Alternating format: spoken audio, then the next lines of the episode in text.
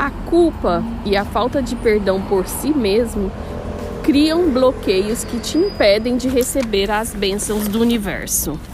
Então hoje, declare para você: Eu sou o ativador do perdão para mim em todo e a qualquer tempo. Eu sou merecedor de todas as bênçãos do universo. Eu sou ativar e receber.